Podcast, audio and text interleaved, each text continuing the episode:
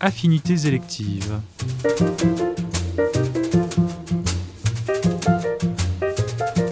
Une émission proposée par Canal Académie.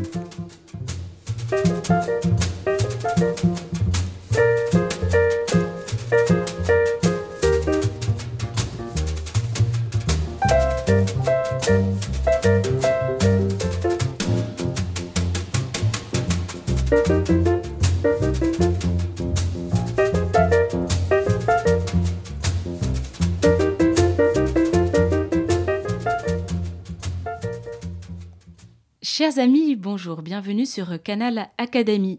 L'alerte est lancée régulièrement, gare aux rumeurs, aux fausses nouvelles, aux théories du complot qui prospèrent dans notre société postmoderne où la science a perdu de son aura. Aux frontières du virtuel et du réel, le monde numérique apparaît particulièrement dangereux.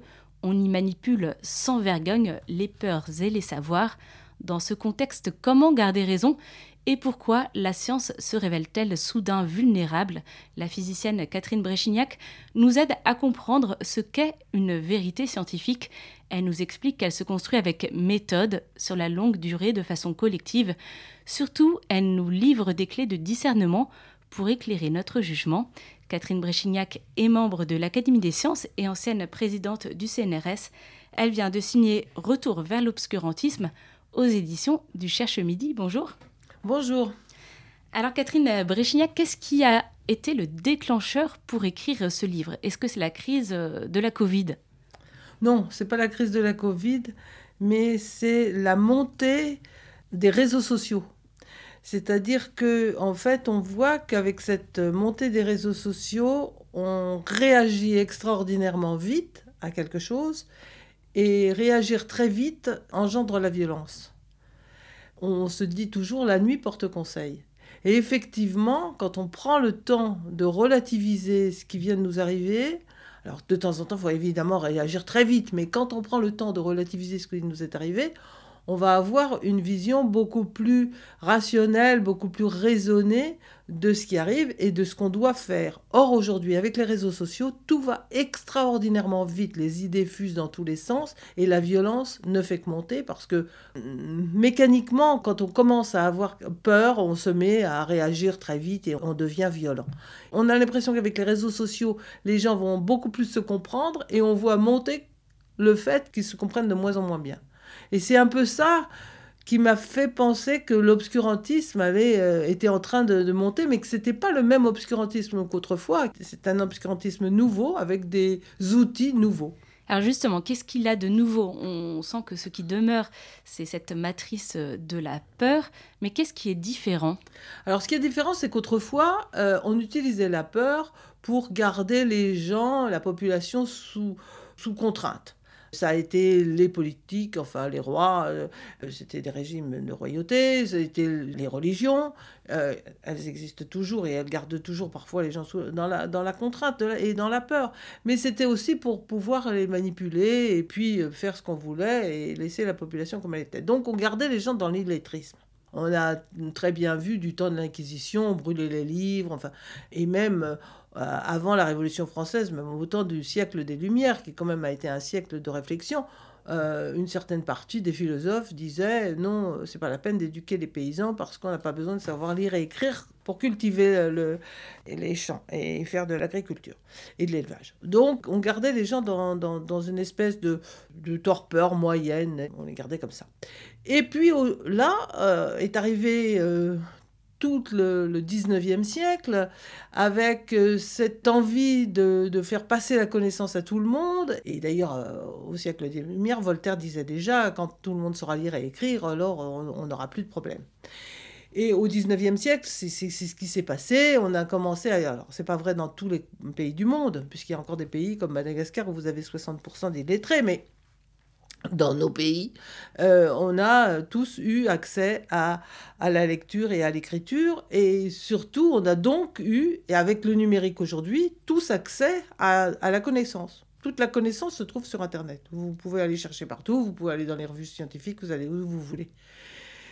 Et cette connaissance qui est posée dans les réseaux sociaux, qui est non triée, elle montre qu'au fond, la science apparaît comme, je dirais, une information comme une autre.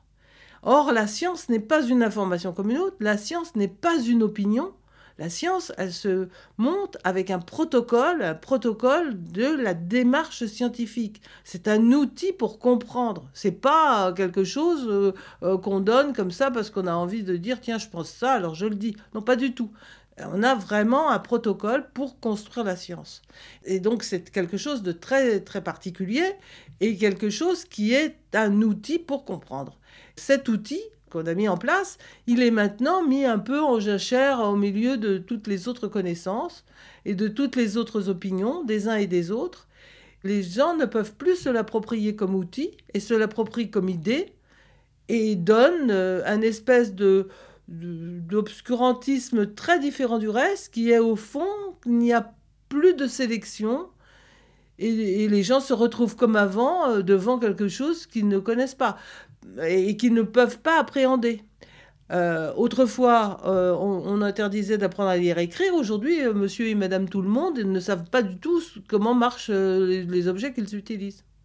Et c'est ça qui fait le retour à l'obscurantisme, parce que les, des gourous, des, des gens pour des idées mercantiles ou, ou idéologiques manipulent l'ensemble de la population.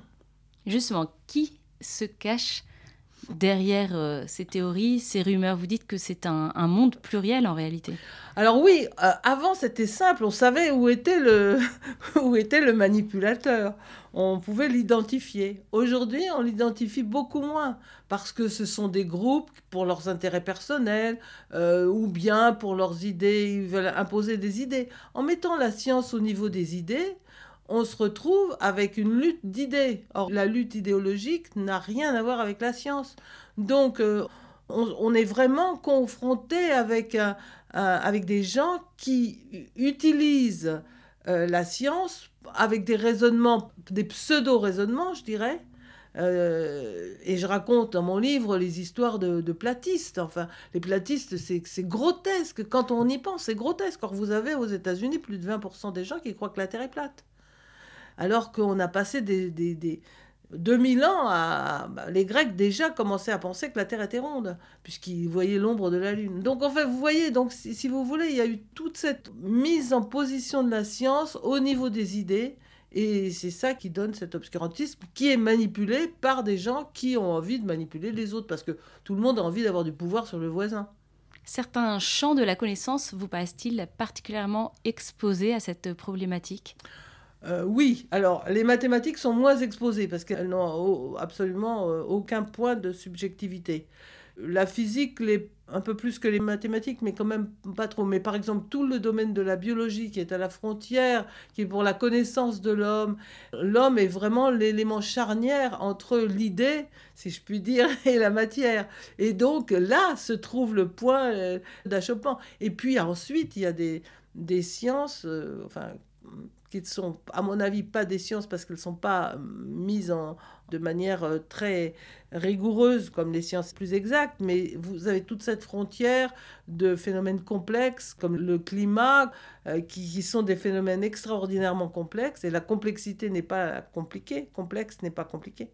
Compliqué et complexe sont deux choses très différentes. Complexe, ça vient de complexus, faire un tissu. Donc, quand vous avez un phénomène complexe, c'est qu'il a énormément de paramètres là s'introduisent, là, à ce moment-là, des gens qui introduisent des idées au lieu de laisser la science travailler. Alors, ce qui est intéressant, c'est que vous faites souvent un détour par l'histoire des sciences oui. pour euh, eh bien, mettre au jour ces processus. Euh, pourquoi est-ce que c'est un antidote finalement très puissant, l'histoire des sciences, et pourquoi devrait-on s'y intéresser plus? On devrait s'y intéresser énormément parce que la science se construit pas à pas au cours des ans, au cours des siècles, au cours des millénaires. Et c'est important de voir comment elle se construit pour avancer. Quand vous construisez une maison, vous allez brique par brique, même maintenant parpaing par parpaing ou n'importe quoi, euh, même si vous construisez les murs, mais vous allez pas à pas. Vous n'allez pas commencer tout de suite par le toit avant de commencer de construire le socle de la maison. Donc en fait, euh, c'est la même chose pour la science. Donc c'est très intéressant de voir comment c'est construit et comment s'est construit la pensée humaine Parce que, je répète, la science n'est pas une opinion. Donc il, était, il est un peu stupide de dire que euh, en un jour ou quelques jours, on va redécouvrir tout ce que des hommes ont mis des siècles à trouver. Et c'est là le, point clé, et c'est pour ça que je repars par l'histoire des sciences pour montrer le chemin et la lenteur et le temps qu'il faut pour avancer. Par exemple, pour le feu, comment avons-nous eu connaissance de ce qui se passe quand une flamme illumine alors le feu, c'est quelque chose d'extraordinaire parce que la première invention, je dirais vraiment invention humaine d'une technologie, c'est le briquet. Et le briquet, il a 400 000 ans. 450 000 ans, peut-être. Les hommes préhistoriques utilisaient depuis déjà plusieurs millions d'années des silex comme outil. Euh, taillaient des silex et puis il y a eu tout l'âge de la pierre taillée. Et ensuite, euh, évidemment, quand ils tapaient deux silex l'un contre l'autre, ça faisait des toutes petites étincelles, mais sans intérêt. Ils connaissaient le feu, parce que le feu arrivait par la foudre, le feu arrivait par, euh, par les volcans, donc il y avait des hommes qui avaient une notion de ce qu'était le feu. Mais quand ils ont commencé à montrer qu'en prenant un silex et en le tapant sur de la pyrite, alors évidemment, ils ne savaient pas que l'un était silex et l'autre pyrite, mais ils voyaient bien que les pierres avaient des couleurs différentes, et que tout d'un coup sortait une étincelle qui était beaucoup plus chaude et beaucoup plus longue et qui pouvait allumer des brindilles, alors ils ont pris ça pour fabriquer eux-mêmes le feu, au lieu d'attendre qu'il nous arrive du ciel. Et ça, je trouve que c'est une invention extraordinaire quand vous réfléchissez. Alors maintenant, on a compris pourquoi, pourquoi c'était comme ça, parce que le silex est une pierre très dure qui tape la pyrite, qui fait sortir des toutes petites particules de fer qui ne sont pas oxydées. En sortant, elles s'oxydent à l'air euh, et la combustion du fer fait que l'étincelle est beaucoup plus chaude et beaucoup plus longue et donc peut allumer des brindilles. On a mis, euh, on a mis 400 000 ans, 450 000 ans pour comprendre. Hein. Et je trouve ça extraordinaire parce que cette méthode, elle a perduré pendant tout ce temps sans comprendre uniquement par le savoir-faire. Alors on a évidemment amélioré les choses, puisqu'ensuite on a fait la pierre à briquet, ensuite on a, avancé dans toute cette histoire, et on arrive aujourd'hui au briquet d'aujourd'hui. Et je trouve que c'est, c'est quand même intéressant de faire comprendre aux, gens que quand ils utilisent pour allumer leur feu le, briquet, c'est une invention qui a 450 000 ans. Et ce principe de l'oxydation euh, lié à la combustion, alors ça, quand est-ce que nous l'avons euh, compris Il y a eu diverses hypothèses, parfois très farfelues. Alors on a eu des hypothèses très farfelues, bien sûr, parce que pour, au départ, on, se contentait de savoir faire. Et puis ensuite, on essayait de comprendre. C'est toujours la même chose en science. On, regarde, on observe, on est émerveillé, on sait faire. Puis petit à petit, on essaye de comprendre pourquoi ça marche. Et, là, on a mis beaucoup de temps avant de comprendre, parce que euh, le feu était quelque chose de d'assez extraordinaire pour les hommes. Donc ils s'imaginaient que c'était une matière. Donc vous aviez l'eau, euh, le, solide, la terre, le gaz, l'air et le feu. Vous aviez quatre états, quatre éléments, ils appelaient ça des éléments, enfin peu importe. Et on a mis beaucoup de temps à comprendre que le feu n'était pas comme les trois autres, mais était, euh, était de la combustion on a tout inventé, essayé de comprendre euh, qu'est-ce que c'était. Alors on a inventé la phlogistique, enfin des tas d'histoires euh, invraisemblables, jusqu'à Lavoisier. Lavoisier, ça a été euh, le révolutionnaire de la chimie. vraiment, il y avait la chimie avant Lavoisier, la chimie après Lavoisier. Et, et pourquoi? Parce que Lavoisier a fait des mesures. Il mesurait avant et il mesurait après. Et il s'est rendu compte que entre avant et après, eh bien, euh, la matière, quand elle, euh, était passée par la combustion, elle était plus lourde qu'avant et ça a permis de comprendre euh, la combustion et l'oxydation. Alors, qu'est-ce que c'est une vérité scientifique? Alors, une vérité scientifique, la vérité scientifique est très différente des, des autres vérités. La vérité scientifique, elle s'établit avec le processus de la démarche scientifique. C'est-à-dire que Vous voyez quelque chose, vous, vous, êtes émerveillé, vous vous dites c'est formidable. Vous essayez de comprendre, donc vous bâtissez une théorie. Cette théorie, elle doit s'imbriquer dans les théories existantes, parce que sinon, euh, c'est comme si vous aviez une fenêtre à, à côté de la maison, ça n'a pas de sens. Donc elle doit s'imbriquer dans la construction précédente. Ensuite, une fois que vous avez ça, c'est pas suffisant. Et c'est très loin de ne pas être suffisant. C'est-à-dire qu'il faut commencer à faire des expériences pour, je dirais, euh, faire une mimique de ce qui existe. Donc vous faites des expériences, vous faites un calcul théorique et vous faites des mesures. Surtout, vous faites la mesure. La science n'existe pas s'il n'y a pas de chiffres. La mesure. ce mot est très important. Vous insistez beaucoup sur ce mot dans votre livre. Oui, oui, parce que après, je reviendrai pourquoi. Et ensuite, vous comparez à la théorie, et une fois que les deux coïncident, vous vous dites, c'est donc ça. Alors, vous recommencez un certain nombre de fois, vous améliorez les expériences avec euh, une précision bien plus grande, vous améliorez la théorie. Si un moment matin, ça colle pas, alors vous faites progresser la théorie, vous faites progresser l'expérience, et vous avancez comme ça. C'est comme ça que ça se construit. Oh, alors, pourquoi la mesure? La mesure, est très importante parce que ça, ça date depuis les Grecs. Les Grecs pensaient, euh, avaient essayé d'avancer dans la vérité. Et donc, euh, chacun donnait sa vérité. Vous voyez quelque chose, vous donnez votre vérité, votre idée, votre, votre impression. Et c'est resté pendant un, bon bout de temps.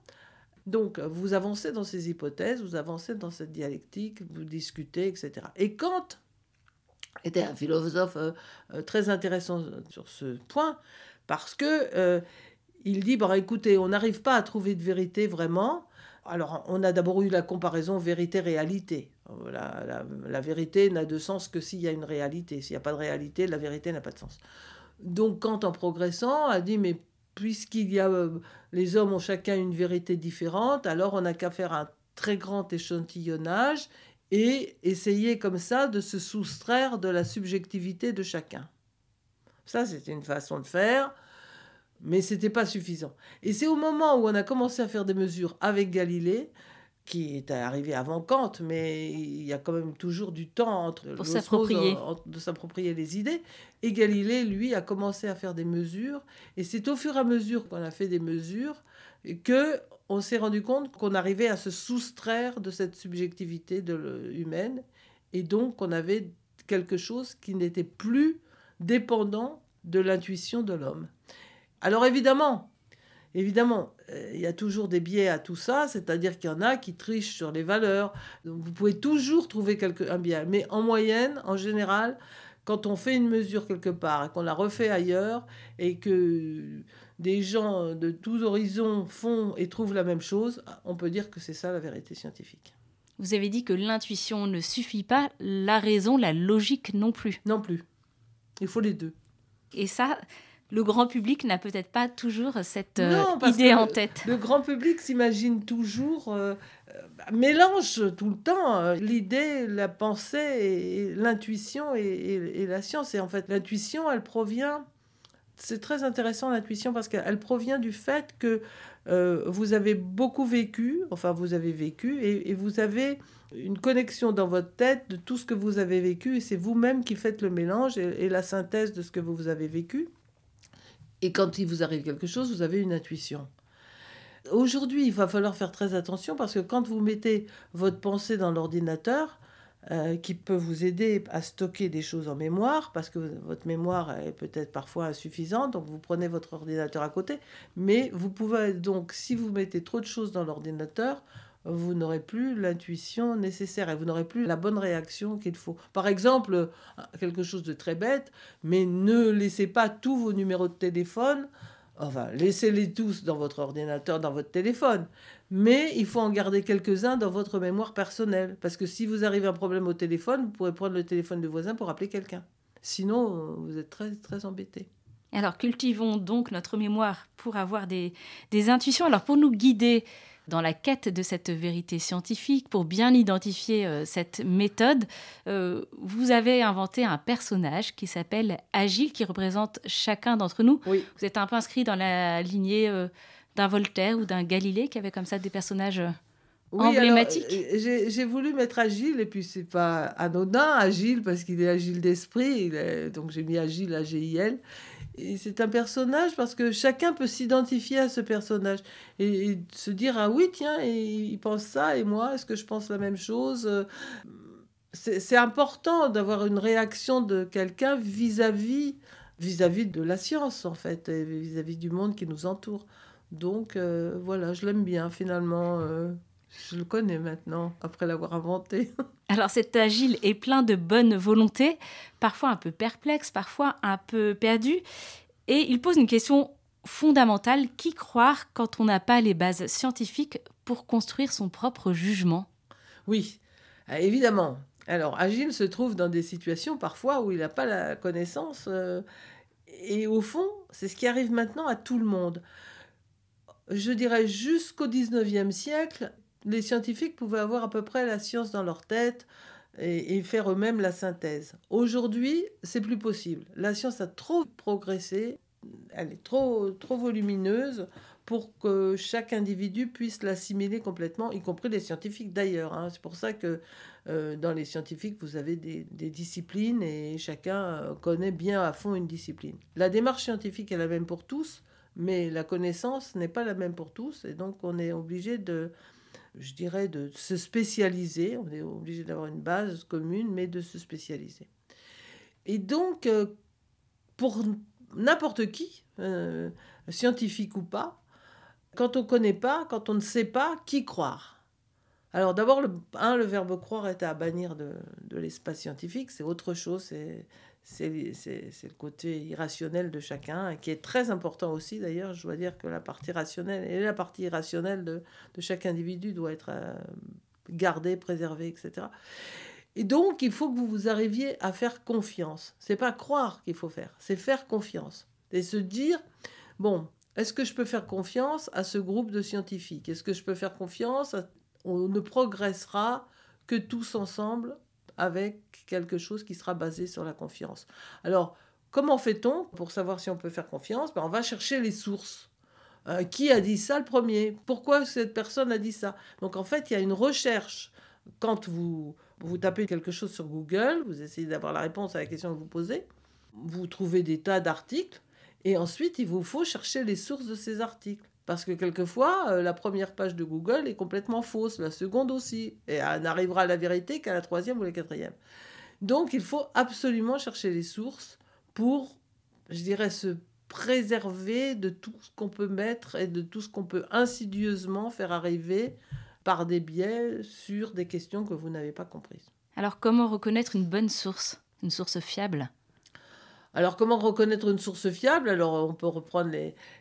On peut faire des statistiques, on peut regarder euh, quelles sont les, réponses à la, question posée. On peut euh, effectivement regarder s'il y a un raisonnement basé sur la, démarche scientifique. Euh, est-ce que, par exemple, quand vous voulez avoir une, réponse à une question scientifique, il vaut mieux regarder des sites tels que les sites des grands organismes de recherche plutôt que monsieur tout le monde qui vous donnera sa propre opinion.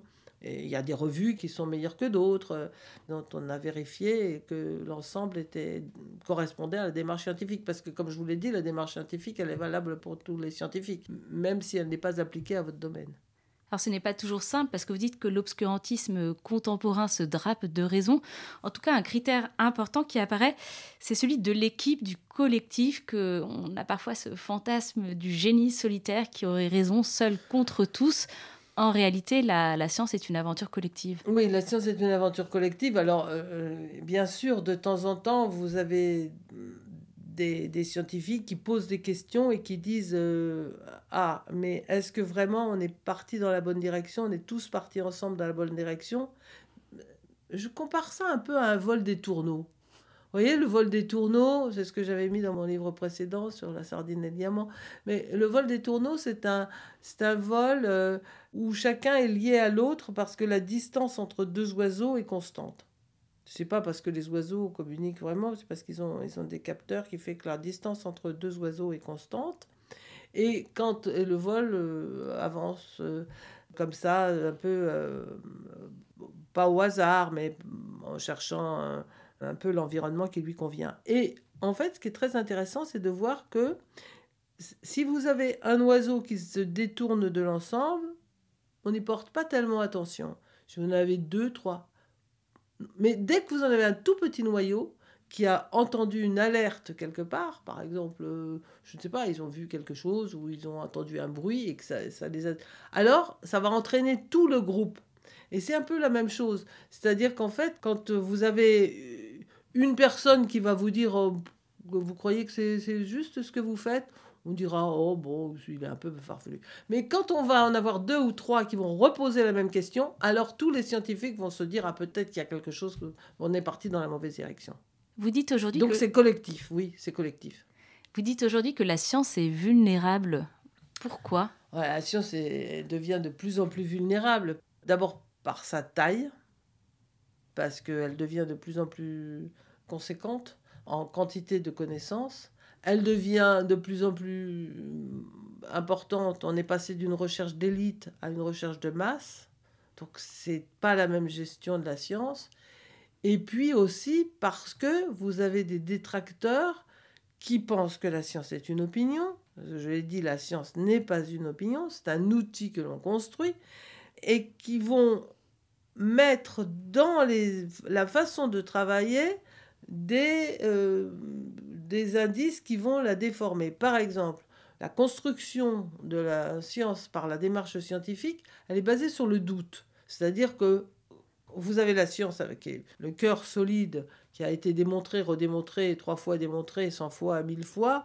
Bon, ça, on, avance quand même. Mais à la frontière, quand vous êtes devant, euh, au niveau de la connaissance et de la non-connaissance, c'est-à-dire vraiment à la frontière de la science, là où se passe la recherche, parce qu'on mélange souvent recherche et science, ce qui n'est pas la même chose.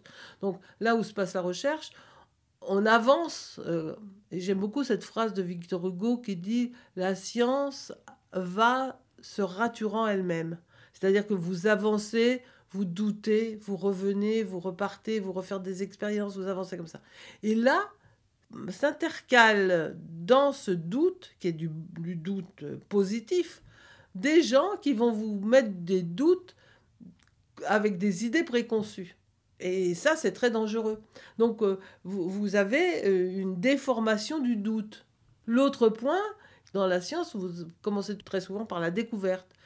Et la découverte, euh, vous allez aussi avoir des gens qui vont vous dire, ben oui, on voit ça, donc c'est comme ça. Donc ils vont se référer à leur sens au lieu de se référer à la science. Et vous allez avoir comme ça les points, euh, je dirais, fondamentaux de la démarche scientifique qui vont être euh, déformés par des gens qui veulent démolir la pensée scientifique. Parce qu'ils en ont peur. Et alors, avec cette science complexe, de plus en plus complexe, est-il encore possible finalement d'avoir un pont entre euh, les scientifiques les plus pointus et le grand public, cet agile dont vous nous parlez euh, ça, c'est le point difficile euh, que l'on vit aujourd'hui. C'est-à-dire, de toute façon, on n'échappera pas à la complexité. On est parti euh, d'une, je dirais, d'un organisme monocellulaire avant d'avancer sur, sur des choses comme l'homme. L'évolution de la vie a été d'une complexité extraordinaire. On a quand même les éléments de la classification périodique de Mendeleïev, la chimie est toujours là, la physique est toujours là. Mais l'agencement de ces différents éléments qui se fait grâce aux forces euh, essentiellement, enfin pas le noyau, mais le reste des forces électromagnétiques, construisent la matière, la matière inerte, mais la matière vivante, eh bien vous voyez que l'évolution a été toujours vers la complexité. Et on n'échappe pas à la complexité. Donc le monde sera de plus en plus complexe. Donc il va falloir qu'on raisonne en complexe. Alors ça, c'est beaucoup plus difficile parce que Descartes nous racontait c'est pas grave s'il y a quelque chose de complexe, on le décompose en éléments simples, on comprend chacune des parties et on comprendra l'ensemble. Mais c'est pas vrai. Parce que quand vous avez un phénomène qui est complexe, avec des tas de paramètres qui se mettent euh, à l'intérieur et qui construisent un tissu qui est complexe, eh bien, euh, la réponse d'un système complexe n'est pas la somme des réponses individuelles. Et donc, elle peut être collective. Et c'est là la difficulté. Donc, euh, il va falloir qu'on apprenne à vivre avec un monde comme ça. Quelles sont les conséquences pour les, les cours de sciences qui ne se résument pas, qui ne doivent pas se résumer selon vous aux leçons de choses? Oui, alors les leçons de choses, c'est très bien, mais il faut rester aux leçons de choses. La science, il faut vraiment la comprendre. Alors avec les mathématiques, qui nous servent d'outils pour comprendre la science, mais aussi avec la démarche scientifique. Donc c'est ça qu'il faut apprendre aux enfants. Il faut apprendre, au fond, apprendre la raison. Alors vous êtes optimiste à la fin de votre livre, malgré ce que peut laisser penser le titre, Retour vers euh, l'obscurantisme. J'ai hésité à mettre un point d'interrogation, et puis finalement je ne l'ai pas mis. Oui, je suis optimiste parce que j'ai montré au, cours du livre, euh, en particulier quand j'ai parlé de la peur, la peur construite par l'homme, pas la peur euh, ancestrale, la peur que l'homme se construit en s'imaginant des idées, des idées farfelues. J'ai montré que, au fond, euh, ça a toujours existé et qu'il y a quand même une lueur d'espoir. les autres ont vécu des, aventures extraordinairement difficiles, nos ancêtres, et nous, on en a une de nature différente de celle qu'ils ont vécue, mais je crois en l'homme et je pense qu'il s'en sortira. Donc, euh, à la fin, Agile euh, retrouve la sérénité. Et est-ce que, pour finir, vous pensez qu'il y aurait peut-être une troisième voie et pas simplement une opposition binaire entre d'un côté les lumières, le progrès, et de l'autre l'obscurantisme, que nous avons un rapport différent à la, à la science aujourd'hui. Peut-être une troisième voie se s'ouvrirait, certains philosophes réfléchissent à ça. Aujourd'hui, je pense à Latour, par exemple. Je, pense que, oui, je, pense qu'il faut... Euh, il ne faut pas mettre tout sous la bannière scientifique. La science ne peut pas répondre à tout. C'est clair. Et donc, elle ne répondra pas à tout, elle ne peut pas répondre à tout. La science est un outil qui permet de comprendre, d'avancer dans certaines, pour répondre à certaines questions. Euh, de l'autre côté, vous avez l'humain qui est formé à la fois d'émotions et de raison, ou de rationnel et d'irrationnel, comme vous voulez. Et c'est l'ensemble des deux qui constitue l'être humain. Et je crois qu'il va falloir qu'on accepte euh, cette ambivalence de l'humain. Mais Montesquieu, dans l'esprit des lois, nous disait déjà ça. Il nous disait, vous pouvez pas mettre tout sous la même bannière. C'est vrai il faut garder, l'humain est complexe, mais encore plus complexe que ce qu'on pourrait penser. Et, je pense qu'il y a effectivement une voie, euh, plus une voie d'équilibre. Je crois que le mot clé de l'histoire, c'est quand même l'équilibre. C'est-à-dire qu'en fait, il faut éviter le, d'être outrancier. Tout n'est pas blanc ou noir. Vous avez toutes les nuances. Eh bien, un grand merci, Catherine Bréchignac. Je rappelle le titre de votre livre, Retour vers l'obscurantisme. C'est aux éditions du Cherche Midi. Merci et à bientôt. Merci.